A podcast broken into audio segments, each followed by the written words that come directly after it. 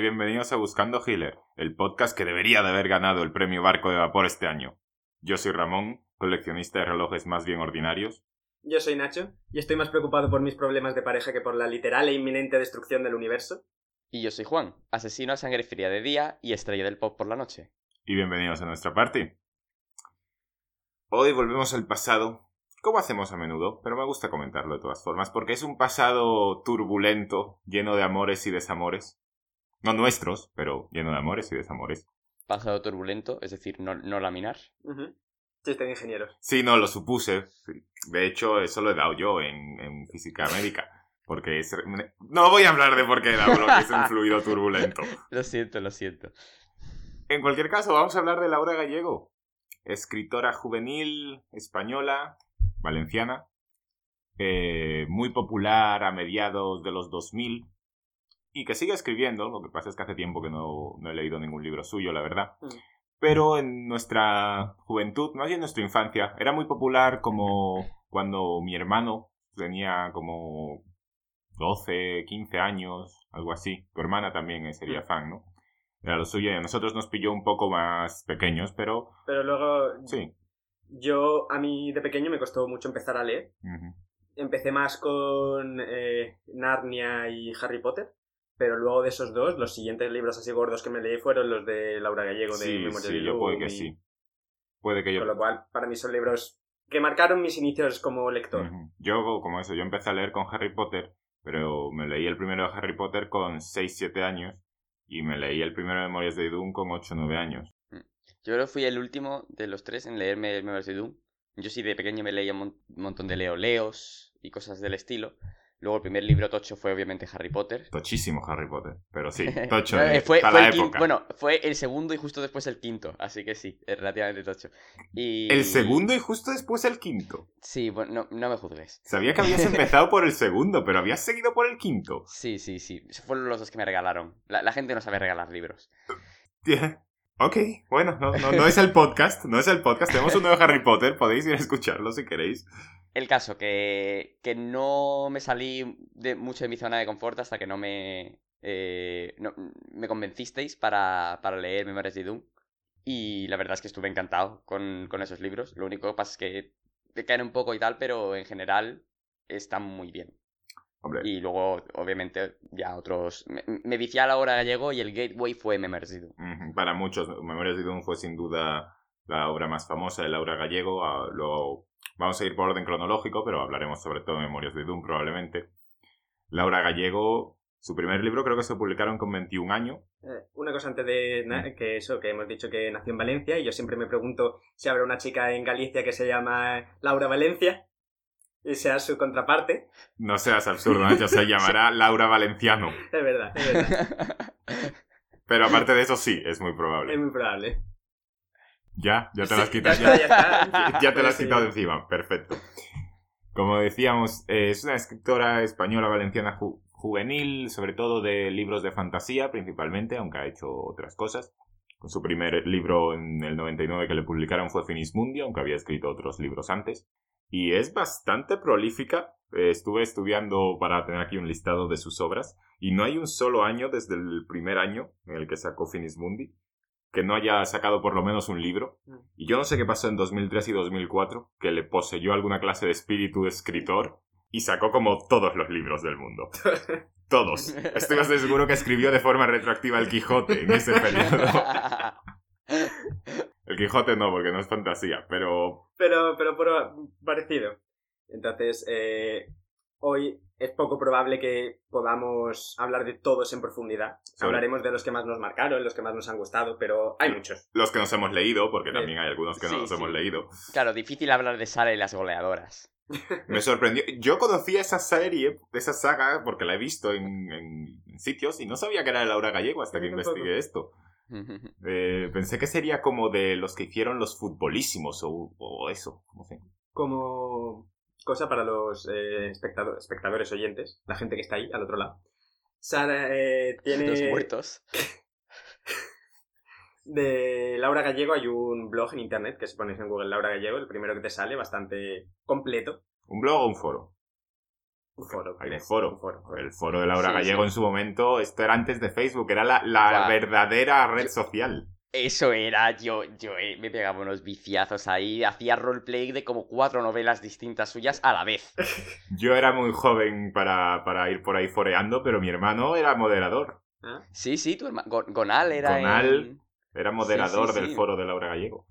Me acuerdo yo de él. Sobre todo, lo, lo sacaba sobre todo porque toda la información que no podamos daros hoy sobre la autora ahí viene perfectamente explicada y tal. Ujú. Eh, que como detalle le estaba, le estaba bicheando un poco ahí y he leído que a Laura Gallego le gusta, así como detalle, entre otras cosas, eh, Zelda, Kingdom Hearts y Warcraft. ¡Ay, Dios mío! Con lo cual... Todo encaja, es perfecto. Tenemos, por- tenemos que invitarla al podcast. algún día. y luego una cerveza. Oye, que eh, eh, también estaba pensando que es proba- eh, puede que no nos escuchará, evidentemente, pero si hubiera alguien de nuestros autores de podcast que hemos- eh, sería la única que podría llegar La a única que podría llegar a escuchar. Al que sí que se nos Sí, sí, escuchas, sí. hola. Aunque, Hola. aunque, eh, aunque por si acaso, eh, Patrick Rothfuss, por fastidio. ya te han bloqueado en Te he Twitter. bloqueado. Hola Laura Gallego, somos muy fans, marcaste nuestra juventud con tus historias de adolescentes mágicos, pero muy, muy interesados en follar entre ellos. es el, la adolescencia. La adolescencia Eh, más con pura y llena de magia. Lo que trae, lo que trae. Bueno, pues eh, podemos ir empezando, ¿no? Sí, sí. Por, por la primera. sí, no tengo mucho más que decir. No la- Bueno, que tiene premios. eh, Sí, ganó el premio Barco de Vapor con Finismundi, creo, y lo ganó también con La leyenda del rey errante. Y sé que con otro más, pero no me he leído ese otro más. También tiene un premio Cervantes eh, y un premio nacional de, la te- de literatura infantil y juvenil. Joder. Tiene, tiene bastantes premios. Bueno, como he dicho, escribe mucho. Esto es estadística pura, ¿eh? No, no, nos gusta, nos gustan sus obras. Hablando de sus obras, la primera, como ya he dicho, fue Finismundi en el 99. Y he de decir que nunca me acabé Finismundi. Y no me ¿No? acuerdo de nada. Así que vais a tener pues. que apoyarme. Creo que, creo No que en este voy a necesitar más apoyo moral vuestro. Sí, sí. Yo, yo este es de los que recomiendo cuando la gente me pregunta sobre el hora gallego, porque decirle Lete Memorias de Doom es, joder, son muchas páginas, pero Finis Mundi eh, y la leyenda del rey errante son los que suelo recomendar porque se leen muy rápido y muy fácil. Y eso, mi madre, por ejemplo, este año se, se ha leído Finis Mundi, está encantada. Eh, yo me lo he releído porque no me acordaba tal. eh, no me acordaba que una de las protagonistas se llamaba Lucía y era bailarina. Y, y nada, muy guay, la verdad. Además, me acuerdo que cuando me lo leí, justo después fui a, al Bon Saint Michel. Eh, vamos a hacer spoilers de los libros, ¿no? Imagino. sí, Sí. eh, full spoilers. Vale, sí. Eh, al final del libro, el protagonista, eh, el monje Michel, muere y por él hacen, eh, supuesta, fi- ficticiamente, hacen el Mont Saint Michel ahí en Francia. Y, y fui justo después de leerme el libro allí y fue, fue, una, fue un poco casualidad, pero estuvo bastante guay. Y nada, un libro muy estándar, Laura Gallego, de, de, de, de su búsqueda por... Tienen su misión los protagonistas y tal, pero, pero al mismo tiempo también un poco diferente. Yo no fue el primero que me leí para nada, fue como el octavo o el noveno, pero, pero me gustó bastante. Pues está bien, leeros Finismundi. Deberíamos leernos Finismundi, Sí. al parecer. Sé que lo te- es que Mm. además tiene que estar en algún sitio, porque mi hermano lo, mi hermano lo tenía. Eh, me gustaría comentar que, sobre todo, yo creo, porque ahora en 2000, en el 2000 salió El Valle de los Lobos, que es el primer libro de Crónicas de la Torre, que me gustó bastante. Pero yo creo que una de las razones por la cual, por supuesto el libro es bueno, pero por la cual Memorias de Doom tuvo tanto éxito en su momento, es que era como el punto álgido de Harry Potter 2004, yo creo, y era el momento de sacar libros de fantasía juvenil. Sí, puede ser. Puede ser que. El Valle de los Lobos en 2004, eh, perdón, en el año 2000 salió y es el primero, como he dicho, de Crónicas de la Torre, una historia en un mundo de magia, en la cual una chica es reclutada por un mago misterioso. Una chica que vive en una granja, es una chica normal, un- poco rara. Le llega un mago misterioso y le dice, You're a wizard, Harry. Eso, efectivamente. De hecho, se lo, se lo lleva a su, a su torre a enseñar la magia. Pero hay secretos y cosas. Y en ocasiones ve muertos. Cuando digo en ocasiones, digo todo el rato. y de un muerto específico. Sí, bueno, una cosa no quita la otra. Como, como la- como el niño sexto sentido. Yo de esta, esta saga me acuerdo que me la leí, me acuerdo que me gustó mucho, pero ahora mismo la tengo muy a parches. Yo no me acuerdo. Yo es que sé que me he leído. Me leí relativamente reciente, te digo, hace siete años. Otra vez el primero, así que me acuerdo mejor. Y curiosamente, yo me leí eh, Fenris el Elfo, el spin-off, la precuela, primero, aparte, y luego me leí todo el resto. Así que me acuerdo un poco mejor de, de Fenris el Elfo porque era como su propia historia contenida. Sí, de Fenris me, me acuerdo mu- mucho. Hon- Honestamente, Fenris es mi libro favorito de, de Crónicas de la Torre. Mm. Me, me gustan en general, la saga entera me gusta, pero me parece que tiene mucho... Me, me trae mucho dolor ese libro, porque quiero que las cosas le vayan bien y Y tal. es y todo muy es, triste. es una serie catastrófica desdichas, el pobre. Sí. Sí, sí. Pero además ya... Sí, claro, porque yo me lo leí sin saber nada. Si te has leído Crónicas de la Torre, sabes que Fenris el Elfo va a acabar mal. Eh, Sí, Pero sí. yo no, yo iba con toda mi esperanza y mi emoción. Va a ser aceptado por su gente. No, yo, yo, yo iba, o sea, yo me lo leo y aparte de que siempre me imagino, ojalá ahora cuando pase la página esto no ocurra eh, varias veces. Sigue ocurriendo. Sigue ocurriendo y encima ocurre varias veces. Es decir, le echan de los elfos. Luego tiene otro problema con esta, con otra esta gente. Luego tiene otro problema con eh, esta otra gente. Es, es, es da un montón de pena. Es repetidamente que- marginado. El primer libro es más un misterio, ¿no? Es un, es un poco novela de misterio de qué está pasando aquí, quién es este hombre que le recluta, porque hay tantos misterios en la torre que no. que nadie me dice tal. Y el segundo es Harry Potter, a efectos prácticos, que es cuando. no sé si os acordáis, que el Porque el maestro se muere en en el primero. Sí, claro, ella vence al maestro. Y ella pasa a ser la nueva profesora y tiene aprendices también, ¿no? Sí, sí, y, y entonces la, la, la torre, que es una escuela, una de las cuatro escuelas de magia que hay, eh, pues la renueva, digamos, porque estaba, estaba corrupta por Sí, este hombre. sí, la, la convierte en una propia, una mejor escuela de magia propiamente Sí, dicha, sí, es sí. verdad. Lo, lo que era antes. Debería leerme Crónicas de la Torre otra vez. Sí, sí. Y, y nada, eh, el segundo obviamente es mi, eh, es mi favorito dentro de la trilogía original, digamos, por, por eso.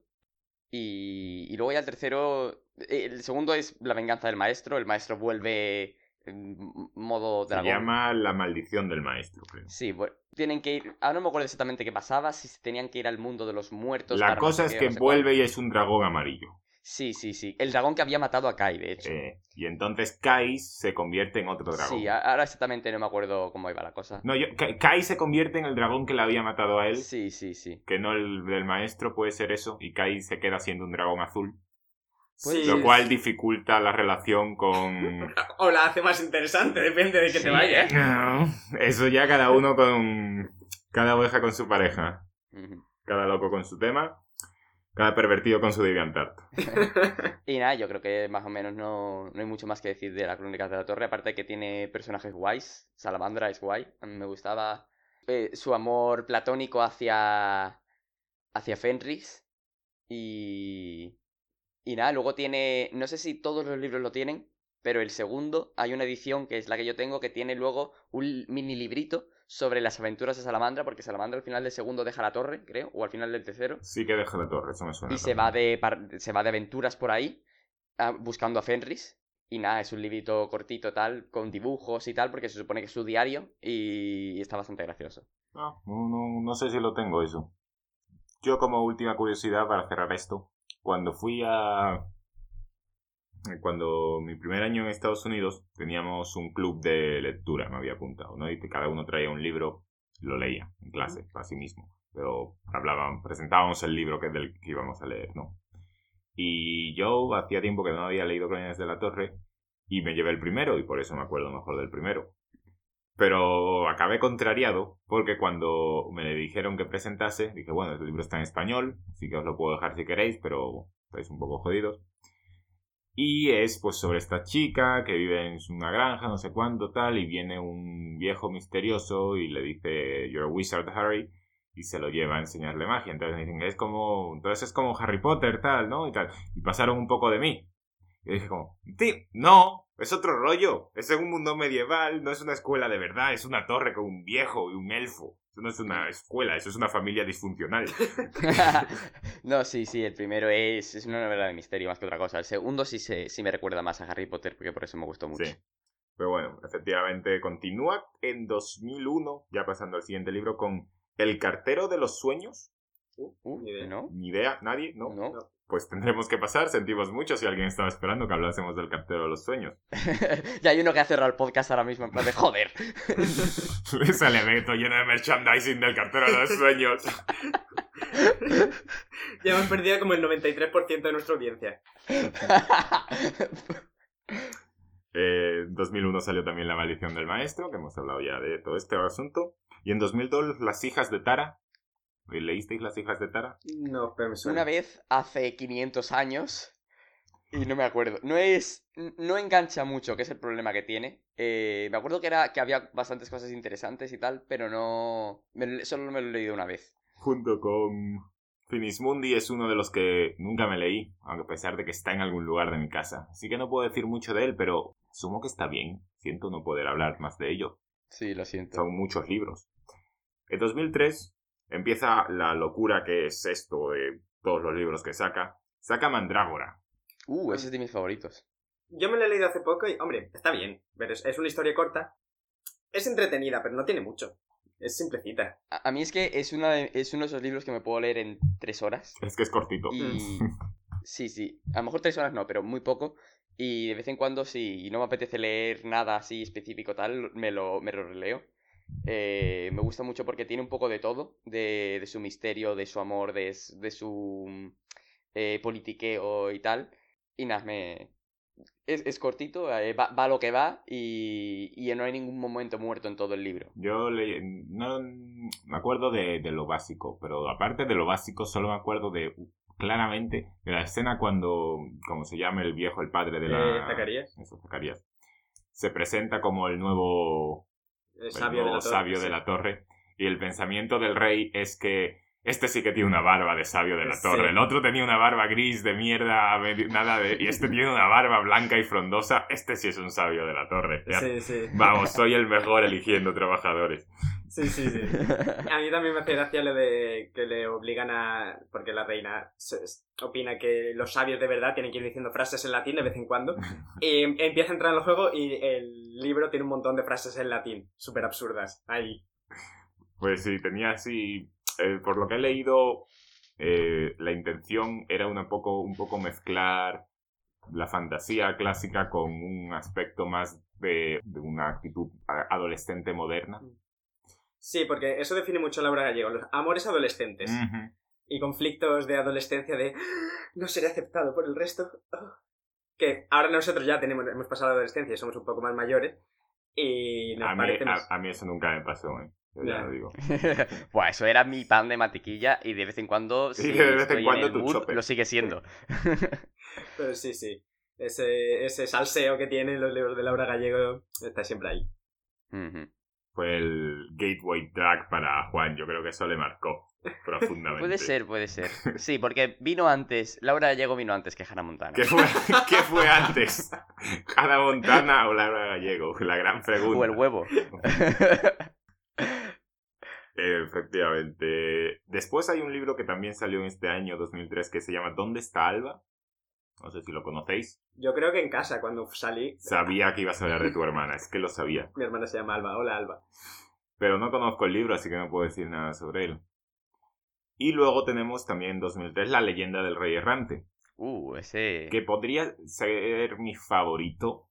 Hace tiempo que no lo leo, lo he releído un poco por encima a velocidad rápida en este último par de días para ponerme al día y me he acordado de por qué me gustaba. Yo no me lo he leído, fíjate. Pues es, es- es muy recomendable. Sí. Porque la clave de la leyenda del rey errante, y esto explica muchas cosas, es el desarrollo de personaje. Es, es 100 páginas de desarrollo de personaje, no es otra cosa. Efectivamente. Es, es lo que me... Yo creo que ahí empezó todo, Juan. Esta es la origin story de Ramón. Aquí está mi obsesión de, del cómo el personaje va descubriéndose a sí mismo y cambiando.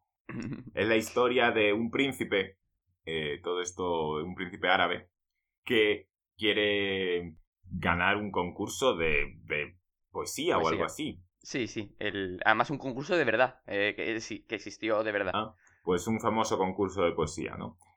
Y aunque es muy buen poeta, la, dos veces ya que se ha presentado le ha ganado un humilde fabricante de alfombras, ¿no? Sí, inciso que realmente él nunca fue al concurso. Eh, antes de ir al concurso de verdad, el que existió, él en su reino de Kinda, pues hacía un mini concurso. Ah, porque... es verdad, es verdad. Él hacía un mini concurso y, y hasta que no ganase ese... Creo que su padre, el rey, le había dicho que si no ganaba sí, el sí. mini concurso no podía ir al concurso grande.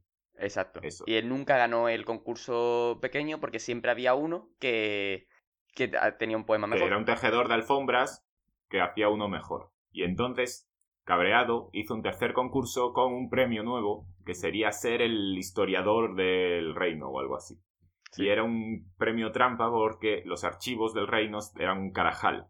Y hacer, bueno, organizarlos sería el trabajo de toda una vida. Entonces era un premio envenenado. Y gana otra vez el tejedor de alfombras este. Y a pesar de todo, el, el- bueno, el tío básicamente está encerrado al tejedor, le encierran ahí hasta que organice todo como nuevo historiador. Y el tío, en un alarde de poderío y voluntad sobrehumana, lo organiza todo.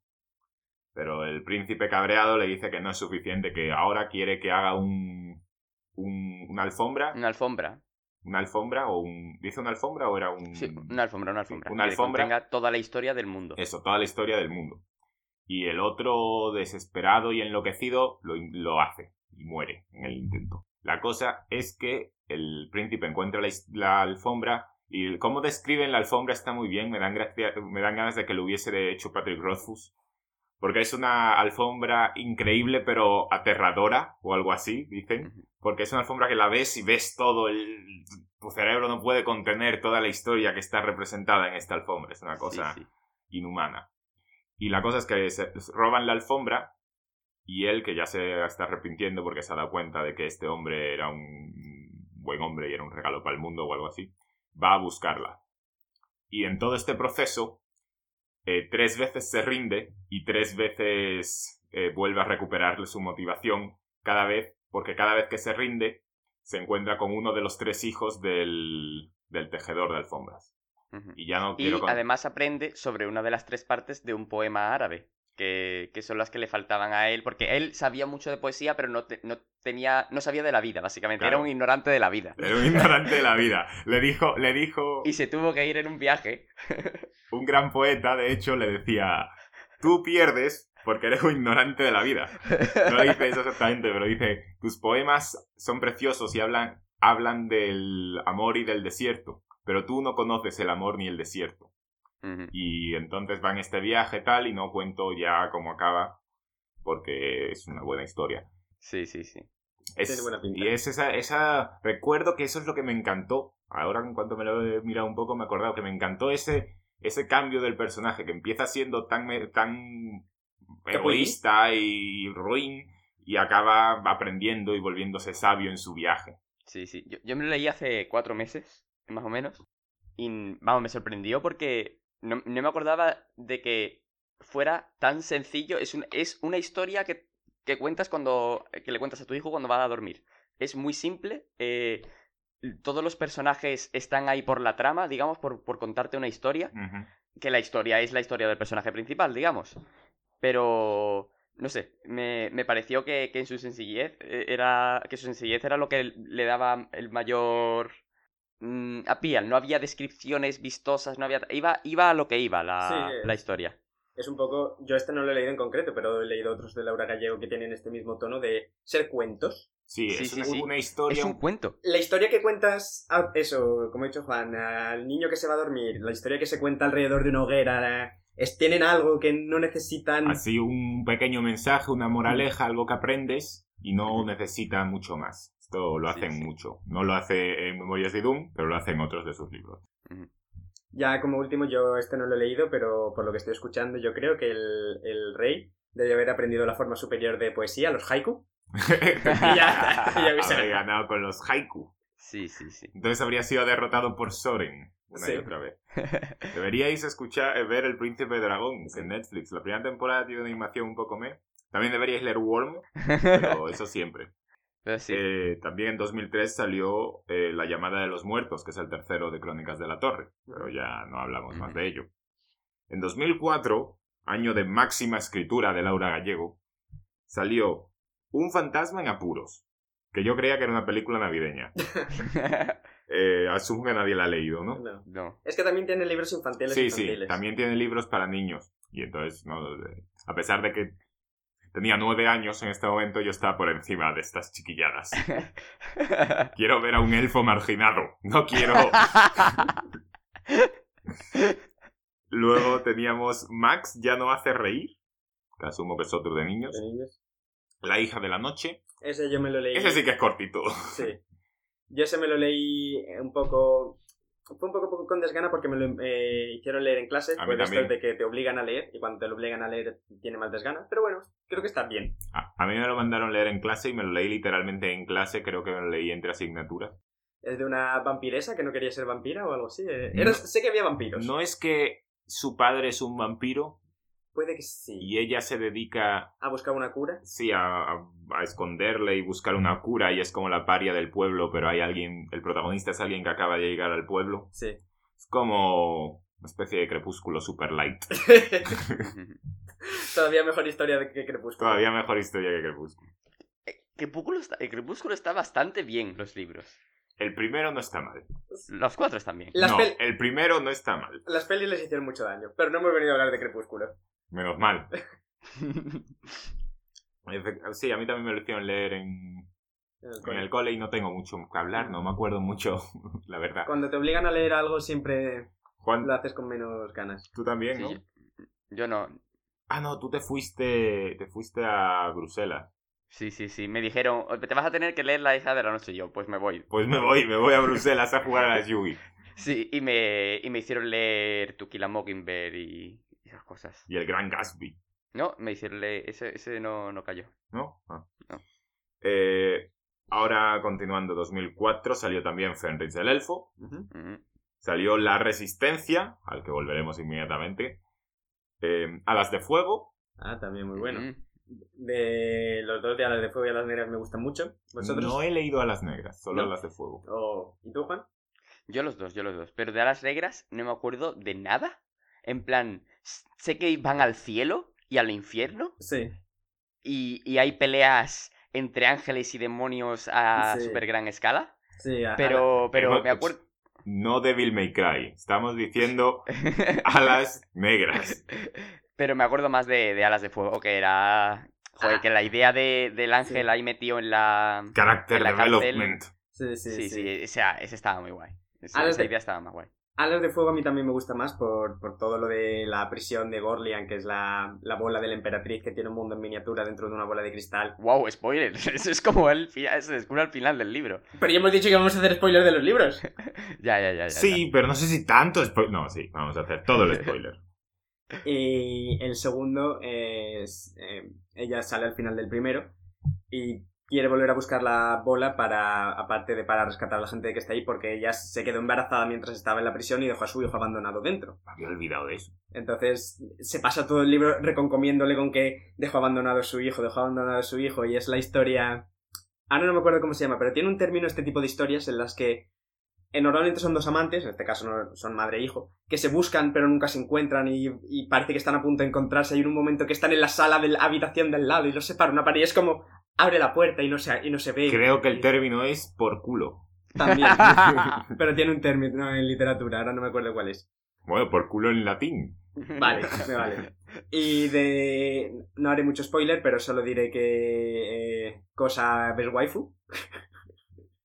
no, un- no, evidentemente no. Hay uno de los, eh, los engendros esos que tiene voluntad propia y habla y tiene un poquito de inteligencia y es, es adorable. Y Ah. ya está.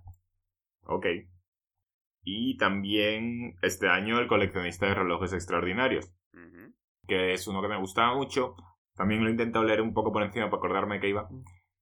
Y Yo creo que no me gustaría tanto ahora, mientras que la leyenda del rey errante eh, me pareció que se mantenía perfectamente. el coleccionista de relojes extraordinarios sé que me gustó mucho y como digo, solo lo he mirado por encima, capítulo, principio, final, siguiente, Pues, para a mí acordarme el de la coleccionista de historia. relojes extraordinarios me encantó. A mí me encantó, era mi favorito, junto con la leyenda del rey errante, pero ahora me parece que la leyenda del rey errante se mantiene, mientras que este dependía más de mi juventud. Ah, pues yo creo que no, fíjate. Tenemos el concepto de que son una sociedad de seres eh, Inmortales. inmortales eh, viven eternamente y un- uno de ellos, en concreto, está cansado de vivir, quiere morir, ha encontrado una grieta en el tiempo y con esos, básicamente, eh, son, ellos son externos al tiempo, se introducirían el tiempo, pero eso rasgaría el, espacio-tiempo porque son seres demasiado grandes para el tiempo y morirían todos. Básicamente destruiría el universo con ello. Entonces, todo esto de los relojes, de cómo va el tiempo, de cómo tal, de el, el niño que aparece tiene la clave para llegar a esa grieta del tiempo y los, los otros eternos que sí que quieren morir, pero no quieren que todo el universo muera con ellos intentan alejarle de este último que es paria y a mí me gusta mucho porque es un... Toda la historia pasa en una sola noche, pero es un viaje psicodélico.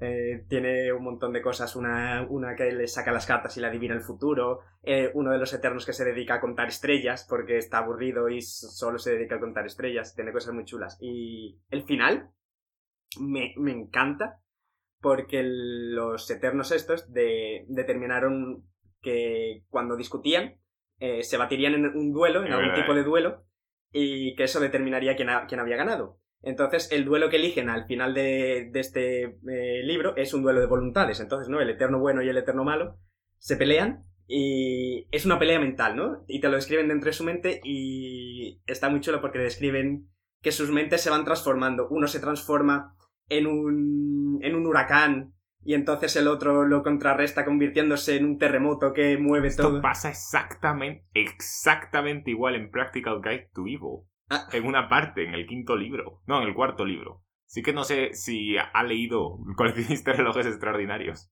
Y la cuestión es eso, que se van convirtiendo en fuerzas de la naturaleza contrarias, cada uno intentando ponerse por encima del otro, ¿no? hasta que parece que el malo va a ganar y la forma que elige el, el bueno para ganar es la vida se convierte en un, en un brote que crece en un árbol, que crece en millones de árboles y, supera todo y el otro se convierte en volcanes, pero da igual, la vida vuelve en huracanes y la vida sale y, surge y surge. Lo decían en Parque Jurásico, la vida encuentra camino. Y me gustó mucho ese concepto que al final eso gana eh, con lo que intenta proteger la vida. Pues igual, como te digo, ha sido muy rápido esa parte, por ejemplo, no la, no la pillé. Igual si me lo leo más despacito lo aprecio más. Eh, era solo más bien para acordarme de la historia y de por qué se peleaban los inmortales y tal. Sí me acordaba de lo la grieta y de la mm. destrucción y tal, pero igual este está más en el detalle. Mm. Sé que cuando lo leí me gustó mucho. Eh, Juan, ¿tú te lo leíste? Sí, pero hace bastante tiempo. Me lo iba a releer después de la leyenda del Rey Errante, pero no me enganchaba tanto y tenía otros libros ahí y tal, así que decidí leerme los otros. Y este lo dejé de lado, así que al final no me lo, me lo acabé no leyendo. No, releyendo, porque sé que me lo leí hace ya mucho tiempo con, las hijas de Tara. Bueno, ahora habiendo llegado a este punto medio de nuestro podcast, entramos en materia con la resistencia y encajaremos en... Enlazaremos con el resto de Memorias de Idun, ya que estamos. La, la obra magna de, de Laura Gallego. Probablemente, sí. Desde eh, luego la más famosa. Ella lo considera que es su. Ella siempre ha dicho que es su obra preferida. Con más de un millón de ejemplares vendidos. Sí, es que. Es que me parece un. Es mucho me parece un. Yo siempre he pensado que. Es tres libros, para ser exacto. Sí, sí. Es, eh, es prácticamente el libro de texto para world building, en mi opinión. O sea, porque tiene muchos fallos en otras partes y tal, pero me parece que, que el mundo creado es, es fantástico. Puedes poner, podrías meter ahí cualquier trama cualquier tipo de plot que tú quisieras, tal, y, estaría súper bien. Porque es... Por desgracia, Memorias de Doom, como fue el que hace más tiempo que me leí, y yo nunca soy de leerme los libros dos veces, es raro que me lea un, libro dos veces. Ahora supongo que tengo que empezar a leerme los libros dos veces porque se me están olvidando. Eh, me acuerdo poco, me acuerdo de los detalles, de algunos personajes. Quiero decir, no me acuerdo de los detalles, me acuerdo de algunos personajes, me acuerdo de la trama en general, pero del mundo de Idun, de lo que es el mundo de Idun, solo me acuerdo de los Sheks, solo me acuerdo de que, era un dragón, que era un unicornio, me acuerdo de cómo funciona convertirse en mago, me acuerdo de las lunas y los soles y que eran los dioses y tal, y de que los Yang significaba último en Idun. Y había una tía que era medio Yang. Y ya está. Así que siempre más de una vez habéis comentado esto del world building. Y está claro que no me impactó en absoluto el world building de, Memorias de Idun. Así que no puedo corroborar vuestra. Por suerte yo he hecho los deberes y en previsión de este podcast me los he releído los tres. Y me ha dado tiempo a, terminármelos, así que voy a. Voy a hablar un poquito y sí, estoy con, de acuerdo con Juan, que hace un, mundo muy chulo. Eh, esto lo consigue a base de Idun es un mundo más pequeño que la Tierra, pero lo divide claramente. Y lo divide en las zonas geográficas en las que viven las distintas razas. En Idun hay seis razas, que son eh, los humanos, los Baru, los gigantes, los féricos, los celestes y los Yan. Entonces, digo que es un, un muy bueno porque tiene dónde vive cada uno, cómo vive cada uno, eh, qué representa, porque cada uno está ligado a un elemento, los Yan están ligados al fuego, los Baru al agua, los celestes al aire, cada uno tiene su cultura, sus distintas formas de... Como el príncipe dragón. Sí, sí, sí. Lo que Entonces, pasa es que quizás el conflicto no está. A, a- a mí eh, el, el conflicto por- del Príncipe de Dragón, por ejemplo, me gusta, me gusta bastante. Y aquí el conflicto de. eh, Hola, soy Hitler y voy a controlar Idun, ¿sabes? No es tan, a lo mejor, Mm. compelling. Bueno, yo de Memorias de Idun, una cosa que, que quiero decir es que más que tres libros, a mí siempre me ha parecido que son eh, un libro y dos precuelas. Porque realmente todo, todo te lleva al tercero. sí, sí, sí, sí. El primero y el segundo son una preparación del tercero, que es donde de verdad el conflicto es mucho más interesante, eh, los, los stakes se ponen, los filetes se ponen arriba, eh, y entonces, pasando un poco por los dos primeros, eh, conocemos, eh, son de presentación, de conocer a los personajes, de plantear las situaciones, conocemos a, a los tres pri- personajes principales, que son Victoria, Jack y Kirtash. Naruto, Tonto, tonto y más Sasuke tonto. y Sakura. Sí, No, tonto, tonto y más tonto, madre Eso he dicho. sí, a ver, uff. Hay que, hay que pasar por los personajes con cuidado, porque mientras que tiene un mundo muy interesante, Memorias de Dune, sus personajes principales... Los secundarios están bien. Los secundarios están bien, Sí. pero los tres principales... Son bastante... Y me acuerdo poco, como he dicho, de Memorias de Doom en general, pero... Recuerdo que a medida que iba avanzando la cosa, todos me caían mal. Su, prin- su principal problema es eh, el chiste que he hecho yo de entrada. Que el mundo se está, está literalmente siendo arrasado por los dioses y a ellos les preocupa... ¡Ay! Pero es que Victoria está mirando a Kirtash y no me quiere y Jack se está muy así. Y Victoria dice, ay, pero es que Jack y Kirtash está ahí frío y distante y...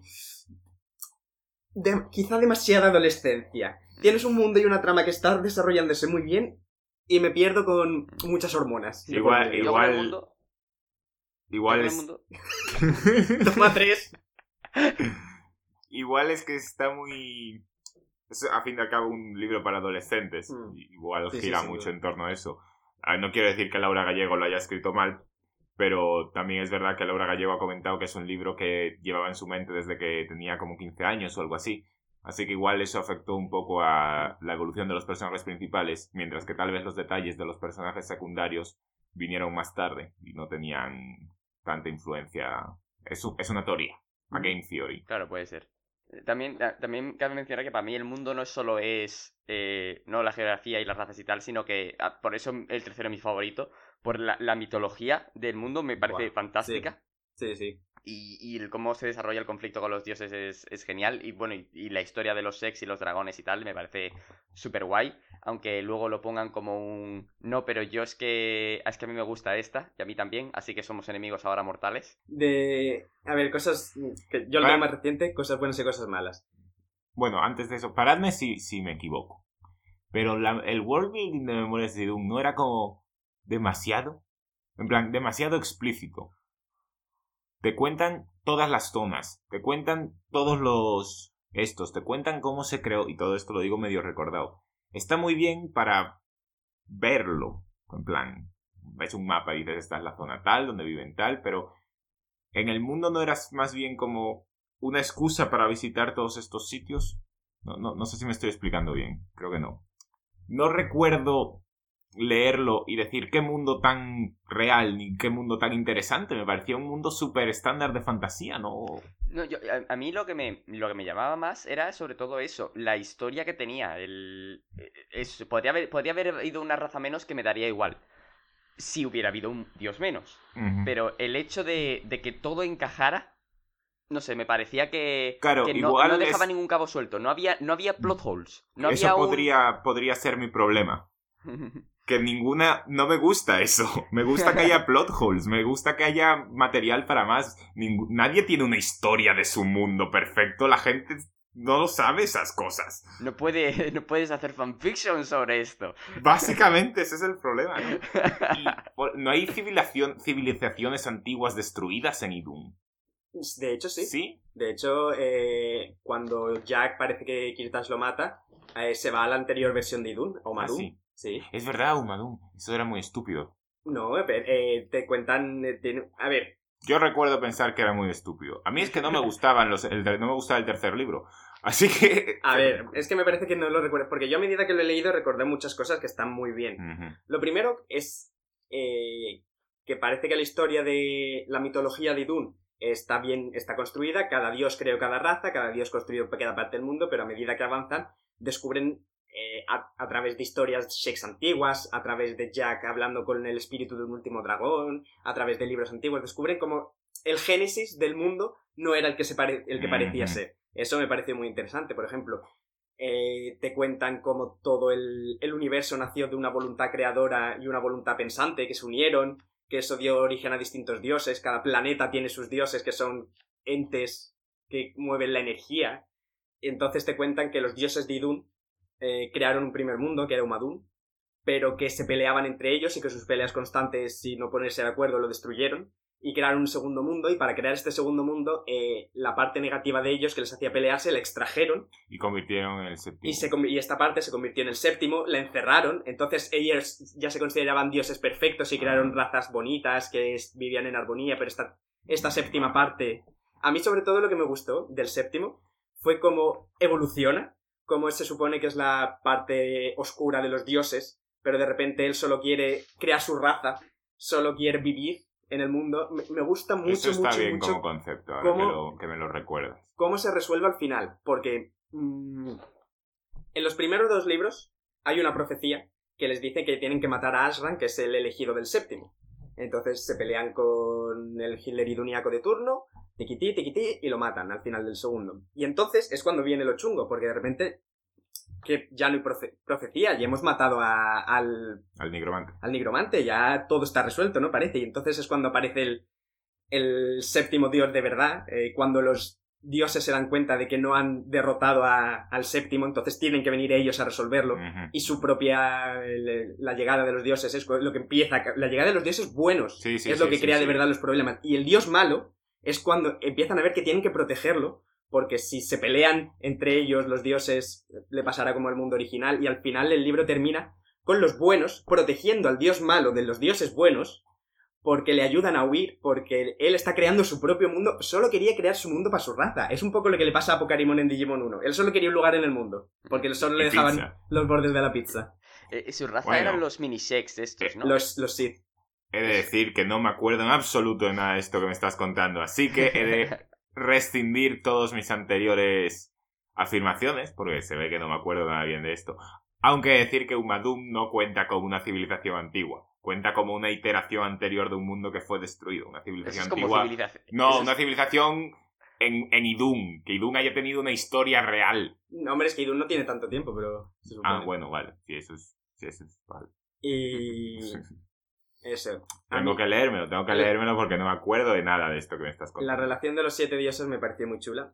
Y esta era una de las cosas que quería contar. Y ahora la otra que quería contar es la, la relación de, de los tres personajes, de, de Jack, Victoria y Kirtash. Que por cierto, Aquí hay mucho que descargar, ¿eh? voy a decir Kirtash porque Christian no me gusta. No. Es un nombre que no me gusta, lo siento. No. De, de- de esto, Lo siento si nos está escuchando algún Christian.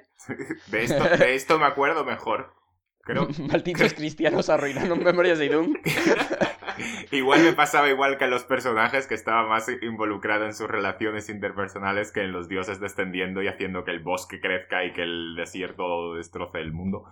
Es que es eso. El problema de estos personajes, en primer lugar, es que te, te distraen de una historia muy chula. Porque cómo los dioses se pelean entre ellos y cómo los dioses creen ser los buenos cuando en realidad los dioses ni siquiera ven a los mortales porque son demasiado grandes y el séptimo que se supone que es el malo es el más preocupado por su raza. Todas esas cosas te distraen. O ya incluso en los primeros libros. A mí, cuando me presentaron a ese antagonista que mataba con la mirada, joder, eso era lo mejor. Y la solución a ese antagonista es que se enamora de la prota. No, o sea, no sea, no, es, eso es como entre eso y revivir personajes dos tabúes que no se hace.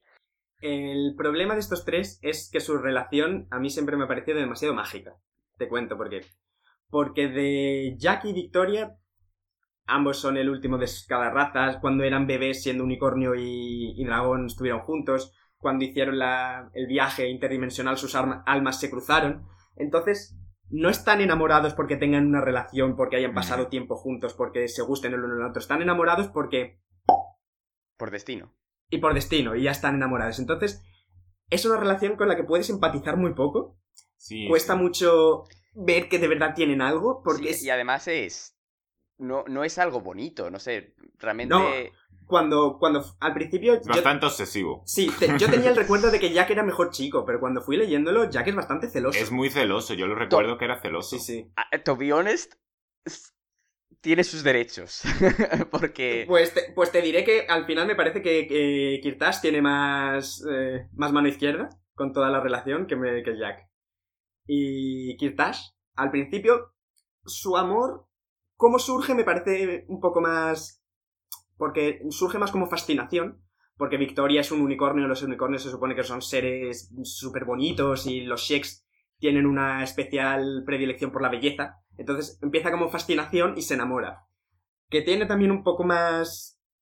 Tiene un poco más de, de base, pero luego eso, a medida que avanza el libro, eh, Kirtash eh, va de un bando a otro muchas veces, que si es de los buenos, que si es de los malos, y le hace mucho daño a Victoria. Y Victoria siempre le perdona. Sí. Y cuando le preguntan por qué, per- hay un momento que Jack le pregunta por qué perdonas tanto a Kirtash, porque le quiero.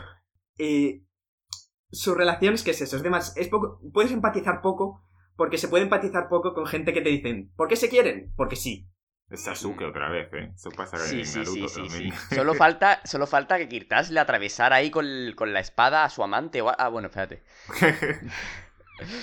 Pero es es que- es, eso. A, a mí el, eh, el cómo Victoria va detrás de Kirtash en el primer libro me parece tan horroroso y cómo, cómo no la en- no sé cómo no la encierran. Las relaciones de los tres son muy problemáticas. Sí, sí, en, sí, en ambas direcciones y ambas.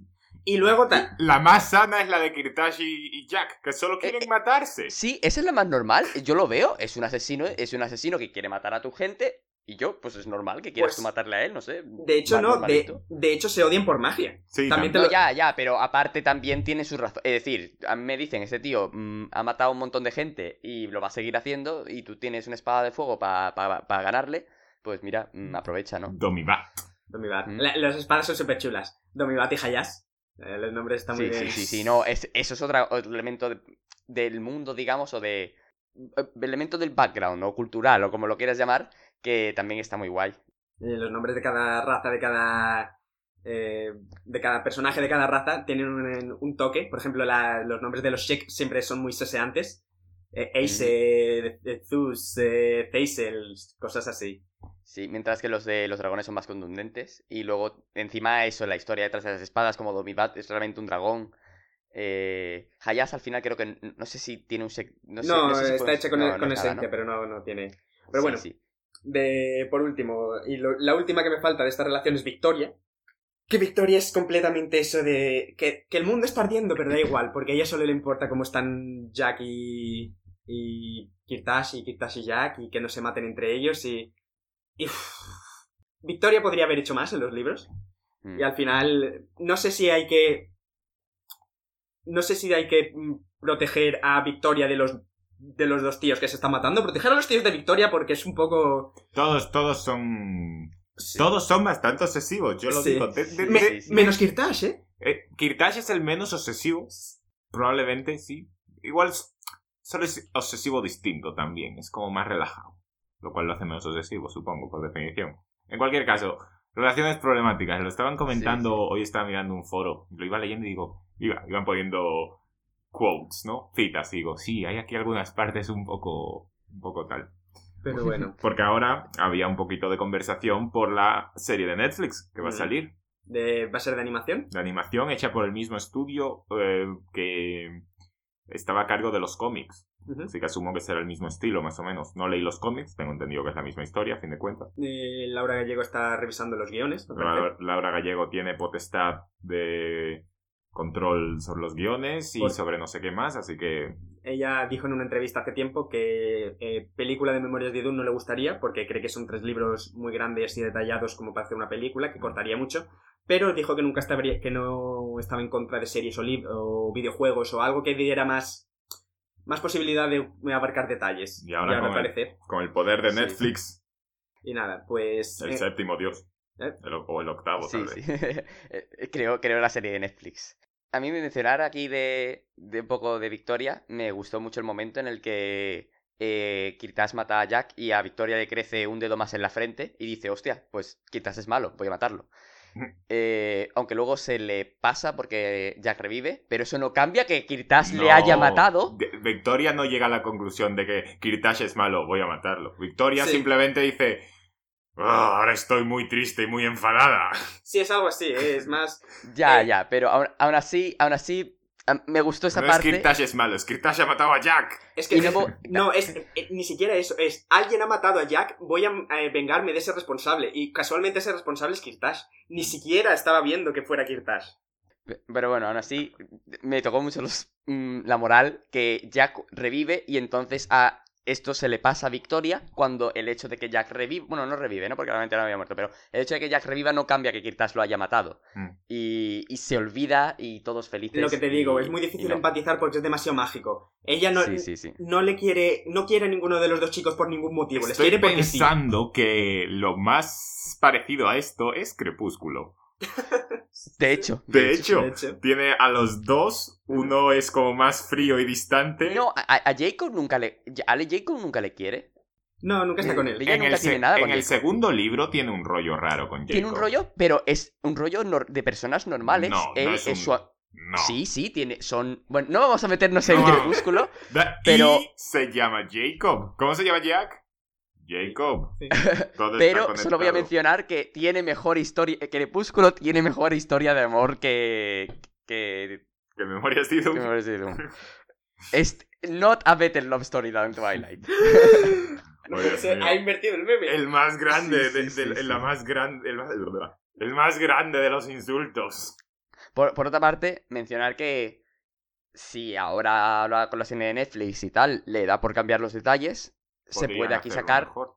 Sí, se puede aquí sacar una, una relación poliamorosa totalmente factible y funcional, porque si... A ver, muy, A muy funcional no puede ser porque el conflicto tiene que estar. Sí, pero. No, claro, claro, pero, pero que, que no dejen pasar eh, esas obsesividades o eso de "Mm, has matado a este, pero ahora ha salido todo bien, lo voy a dejar pasar, Y ¿sabes? el pobre Alexander.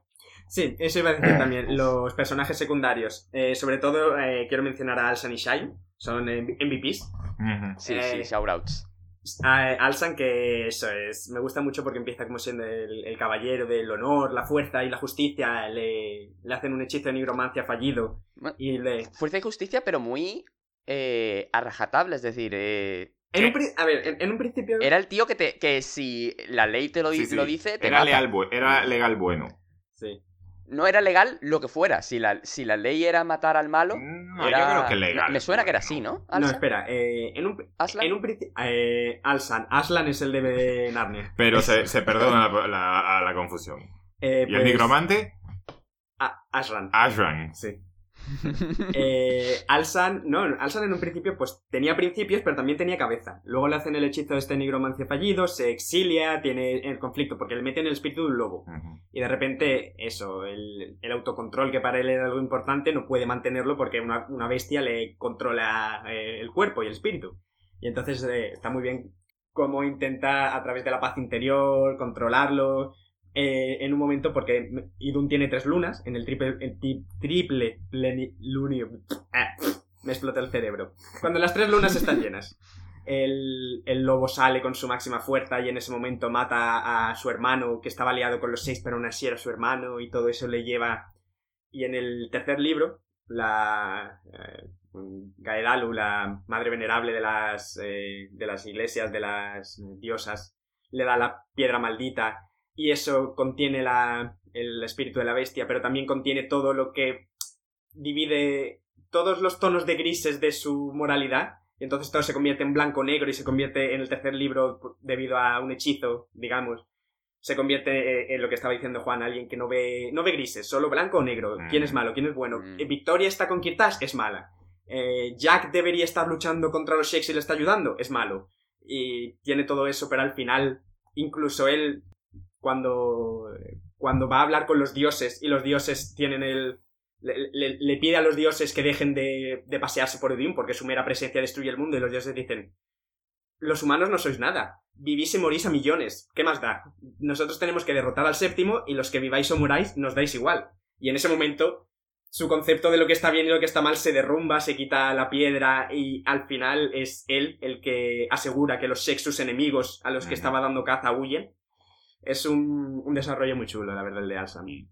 Sí, sí, sí. Aslan es guay. Y Shail como el, el... Shail es el amigo, el que siempre está ahí para, para Victoria, para apoyar, para dar... Tiene el El momento en el... El vagafantas, totalmente.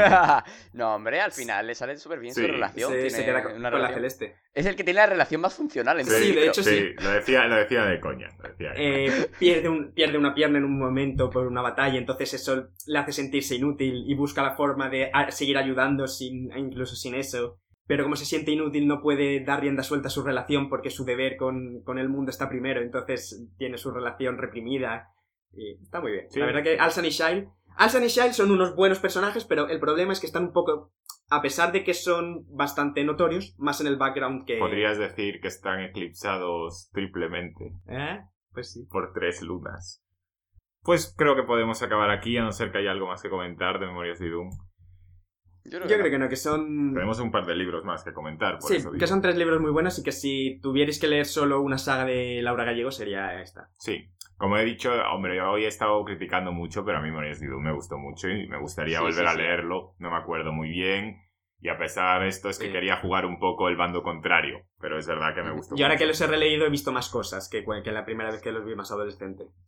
Claro, también es que cuando eres más, más joven y, y no has tenido ningún tipo de relación ni nada eh, romántica, te parece que es lo más bonito, lo de Jack Vamos, y de Victoria precioso. intercambiando. A mí me parecía súper bonito lo de eh, estos tres. O Cuando sea, me ponía un poco de los nervios ya de pequeño, ¿eh? No, a ver, no, me refiero, no, no la relación triple, porque siempre me ha parecido muy mal lo de, Kir- lo de Kirtas cambiándose bandos, pero digo un poco eh, el amor lo supera todo, ¿sabes?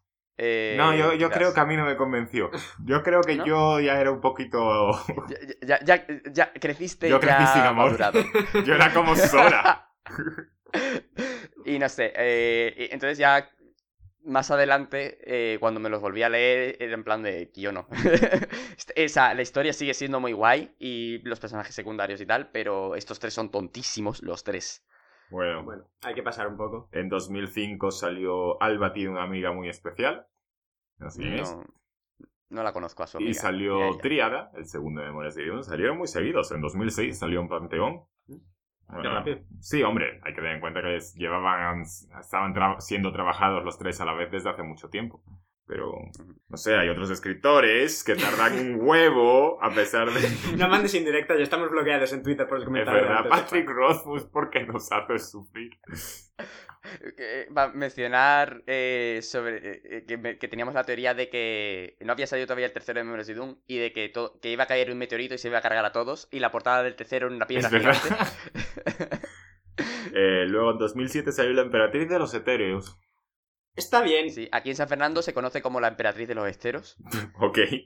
es una, Un viaje. un viajecito del novela corta. sin- no tienes que pensar mucho para leerla, está bien. Tiene un final que no me gustó mucho, la verdad. Así un poco abstracto. final inesperado. Es inesperado tiene su cosa, pero no, no me marcó mucho. Lo que más me marcó es que me decepcionó el final, yo creo. Y como vamos un poquito cortos de tiempo, voy a pasar ya. Ah, en 2008, Dos Velas para el Diablo. Ah, ese sí, Uh. Este, este es guay. este es Yo, guay. porque Memorias de Doom está claramente más trabajado y tiene más cosas, pero si no, este sería mi libro favorito de Laura Gallego. Dos Velas para el Diablo tiene una cosa que... eh, Laura Gallego es muy dada a las relaciones juveniles en sus historias, es una de las cosas que escribe ella. No es una queja, es un comentario. Y yo creo que esta es claramente superior a la de Memorias de Doom, desde luego. Creo que se... Como les ves interaccionar durante todo el viaje sí, y tiene, ver- tiene una relación que, tienen que está una basada en algo. relación que, se, que, se, que la ves. Sí. Pero él es un demonio de no sé cuántos miles de años y ella es una adolescente de... Juan, ¿por qué tienes que estropear las cosas bellas?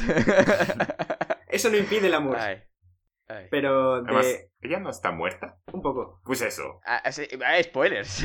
Eso es como lo mejor del libro. Yo estaba leyendo Sí, y sí, sí, sí. llevas como un tercio del libro, quizá un poco menos. No, no, la mitad, la mitad. Es, No, la mitad. juraría que un poco, pero bueno, no voy a discutir ahora. Y, vale, a la chica esta está claro que es importante, que hay un bando que la quiere salvar, un bando que la quiere matar, eh, y la atropella un tren. ¡Guau! Yo volví para atrás. ¿Eh? La, la empujan, La al, empujan tren? al tren, sí, sí. ¿no? O sea, la, la- la consiguen asesinar a efectos prácticos. Y yo, ¿what? Vuelvo para atrás, vuelvo para adelante. Que no, que no, que se ha muerto. Además, luego te pone como un capítulo y medio de que. Ah, ha muerto. Y, y siguen Sí. con la historia de Ángelo. Y tú, pues, pues nada, seguiré viendo desde el punto de vista de Ángelo. Y luego, ¡pum! Vuelve como un fantasma. Sí. Sí. Hay, hay un momento, es- ese momento es súper bueno, a mí me, me encantó. Ese libro me lo leí, no sé si en una o dos noches. eh, si te lo lees a la, a- como a la una o a las dos de la mañana, eh, es mucho mejor porque es más spooky. Eh, el libro de por sí tiene sus momentos de spooky. Y este momento me gustó mucho porque ella no se describe en todo el libro a sí misma. Es en- creo que es en primera persona. O Es, si en- no es, es en primera, persona, per- Harry es en Potter. primera persona, excepto en la parte de Ángelo, creo. Pues eso. Y, y pero en el capítulo en el que ella se muere, empieza con ella mirándose al espejo, se describe a sí misma, que no se gusta, no se describe muy bien a ella misma, y eh, en dos páginas se muere. Y me pareció súper, no sé, no sé exactamente qué significado tiene, pero, pero algo, tiene un buen algo, significado. algo te está reaccionando en tu interior. Hacerte, Básicamente que no te juzgues. hacerte empatizar con el personaje antes del zasca. Sí. puede ser, puede ser, sí, sí. Y, pero este libro me gusta mucho porque eso es una historia de ángeles y demonios, de, de mitología cristiana, de, que también tiene una mitología interesante. La angelología y la demonología está bien, salen nombres reales de demonios. A mí siempre me ha gustado el nombre de Astaroth como nombre, me encanta. Vas a llamar a tu hijo Astaroth. Ahí sí. Ah, pero un personaje del WoW probablemente. Mm. Y me gusta mucho cómo define su sistema mágico, porque a mí siempre que coges un sistema mágico y lo defines, como en la simpatía del nombre del viento, pues igual, tiene esta guerra de ángeles y demonios y te habla de unas leyes de la conservación, que siempre que muere un ángel se reencarna otro en otro sitio, que si los ángeles y los demonios se matan entre ellos, el número se mantiene constante, por no sé qué, y cuando las analiza todas al final la protagonista dice, o sea que estas leyes están hechas para que tengáis que combatir eternamente y sin que nunca haya un ganador. Pues sí, era para eso. Pero me gusta que estén definidas, sobre todo cuando, cuando haces que suenen mínimamente a termodinámica, no sé por qué me gustan. Porque me da la sensación de que es más real, de que las Sí, cosas sí, se sí, conservan. tiene sentido, tiene sentido. Sí, yo me acuerdo que me gustó mucho el plot twist de, de Gabriel siendo una mujer y estando embarazada. Mm. ¿De Astaroth? Eh, ¿De qué? De, De Astaroth. de Astaroth. Sí, sí, sí. Es verdad que iba a ser una nueva. Se había embarazado de un demonio. Los huma- Y de, meta y de Metallón, que ci- cito al libro, eh, tiene nombre de, de dibujito Met- japonés. Metatron. Metatron. Eso, de Metatron, que tiene nombre de... De robot japonés, dibujito de robot de dibujo Sí, sí. japonés. Pero sí, estaba bien, a mí me gustó mucho. Es un buen libro. Luego, ya a las negras ya hemos hablado, en 2009. Entre 2009 y 2010 escribió toda la saga esa de goleadoras, de Sara y las goleadoras. En 2011 salió Donde los árboles cantan. Eso le dieron un premio también, pero no lo he leído. Sí, está, está bastante bien. Y, Eh, y a partir de aquí no he leído ninguno, así que ya sois vosotros los que ¿tú mandáis. te has leído Los Árboles Cantan, Ramón? No, no, no. Ah, pues este... mm, vosotros no lo habéis leído, ¿no? Eh, no. Ah, pues empecé. Es que en la propia trama es un plot twist y no quiero mencionar mucho, Ah. pero está sorprendentemente bien. Tiene esos elementos típicos de la hora llego que ya, como se vuelven a repetir y tal, ya te lo esperas. Pero, pero en la trama en sí no, no me lo esperaba y buen, buen me lo no recomendó quiero- no Ali, quiero mencionar así que igual me No, lo leo. no sé qué premio fue, pero sé que le dieron un premio de literatura. Ujú. Sí, sí, lo pues de un ojo, un ojo. Ah, pues no sé si me habéis oído, como no habéis reaccionado. Ah, bueno, es que. Tenemos que reaccionar a cada cosa que dices. En plan de, oh, Laura llegó otro premio de literatura, joder, pues Está todo llena, está llena de premios de literatura sí, sí. esa mujer. No da basto. Pues, pues entonces paso un poco, a pesar de que Juan nos asegura que es bueno. Además, vamos mal Sí, de sí, tiempo. no quiero mencionarlo mucho porque eso, eh, la, eh, la propia trama es spoiler. Luego tenemos eh, Mago por casualidad, que es uno infantil. El libro de los portales. Ese sí me lo he leído. Eh, Ese yo me lo empecé pero no lo terminé. Es otra vez eh, un misterio, amor, amor adolescente, un- una, una escuela de magia, un... Muy Laura Gallego. Está bien, a mí me gustó.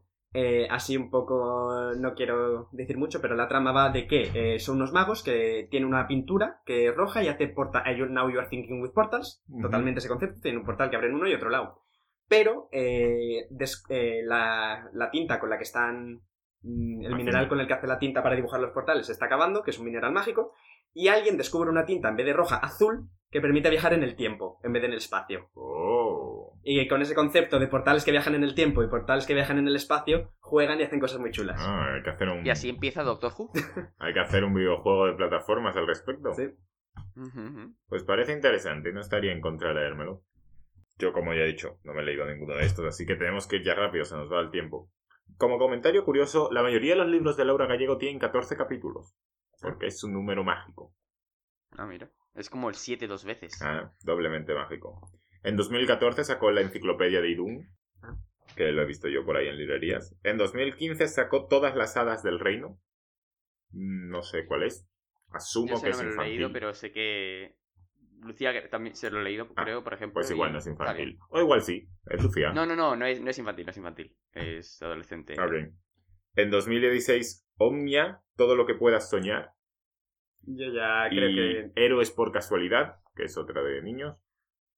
En 2017, eh, Cuando me veas. Y Por una rosa, que Por una rosa es parte de tres historias de distintos autores que fueron publicadas y toman lugar, no sé si las tres, pero desde luego Por una rosa, en el mundo de la Bella y la Bestia. Ah. Es como un, un spin-off de la Bella y la Bestia de algún tipo. Desconozco su naturaleza, pero me pareció un detalle curioso. No sé si las tres historias son dentro de este mundo o si son tres historias en distintos mundos de, de cuentos de hadas clásicos. Y ya acabando en 2018 salió El bestiario de Axling y su continuación El secreto de Shane, o como me gusta llamarlo, El apellido de la brisa. Es que este nos. em, nos resulta muy curioso la portada.